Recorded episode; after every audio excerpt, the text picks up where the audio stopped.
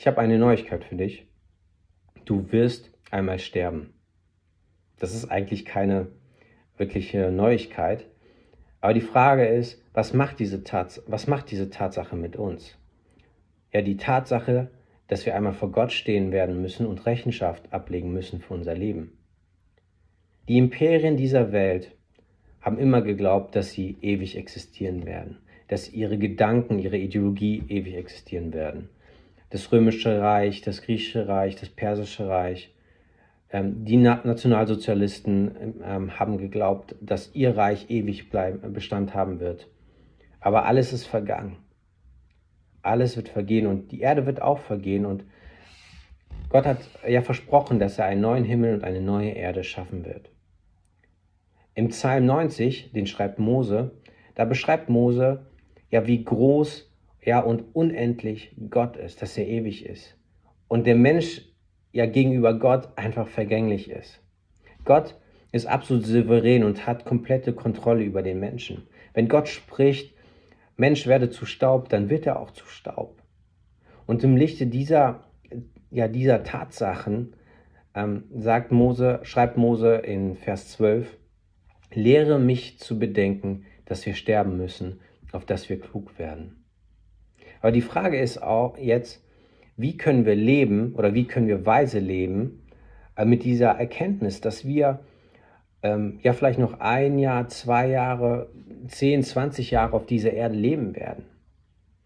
Und die Bibel ist eigentlich ja sehr deutlich, ähm, was Jesus von uns verlangt. Und zwar in den Evangelium, in den Evangelien sagt Jesus ganz klar, folge mir nach und unterstelle jeden Lebensbereich von dir ja meiner Kontrolle.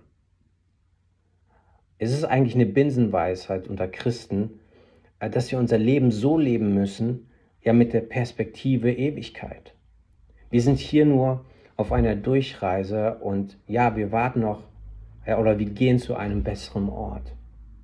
Und hier auf dieser Erde wollen wir weise leben, ja, und uns Schätze im Himmel sammeln. Ja, wie können wir das machen? Ich möchte dich mal fragen, wie gehst du mit deinem Geld um? Verwendest du es ausschließlich für dich, für deine Bedürfnisse und vielleicht für die Bedürfnisse deiner Familie, aber nicht für Menschen, die in Not sind? Und ich möchte dir zu ermutigen dazu, auch da einfach großzügig zu sein, Menschen, die dir nichts zurückgeben können, zu helfen, zu investieren. Ähm, ja, zum Beispiel die, den ukrainischen Flüchtlingen, dass man denen hilft, und einfach großzügig ist und ähm, ja, mit dem Wissen, man bekommt nichts zurück, aber auf dieser Erde, sondern ähm, wir tun es ja für Gott, für den Nächsten und am Ende ja für die Ewigkeit. Oder wie verbringst du deine Zeit? Da denke ich an Smartphone, Serien und so weiter. Und ich will das nicht komplett einfach schlecht reden, und mit dem moralischen Zeigefinger ähm, auf euch zeigen, auf dich zeigen.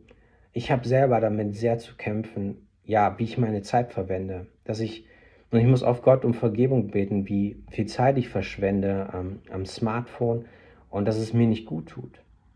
Und auch hier möchte ich einfach ähm, ja, meine Zeit ja für Gott verwenden, in mich in Menschen zu investieren, ähm, Gemeinschaft mit Gott haben, Gott besser kennenlernen durch sein Wort und so meine, meine Zeit, die ich auf der Erde habe, ja klug und weise ähm, verbringen. Denn in der Gemeinschaft zu Jesus ist wirkliche Erfüllung. Ich möchte dich dazu ermutigen, ähm, ja, Predigten zu hören, die dich motivieren, Jesus mehr nachzufolgen. Nimm dir Zeit für deinen Nächsten und ähm, ja, suche Menschen, denen du helfen kannst, die in Not sind. Ähm, die Gemeinde ist meistens voll davon. Lass uns einfach ähm, ja weise leben und für Jesus leben, jedem Bereich unseres Lebens Jesus unterstellen. Ähm, und das ist, denke ich, und da sagt die Bibel auch, ähm, ist ein, ja, ein, eine kluge Lebensweise mit der Perspektive, dass wir einmal sterben werden und dass wir zu Jesus gehen werden. Amen.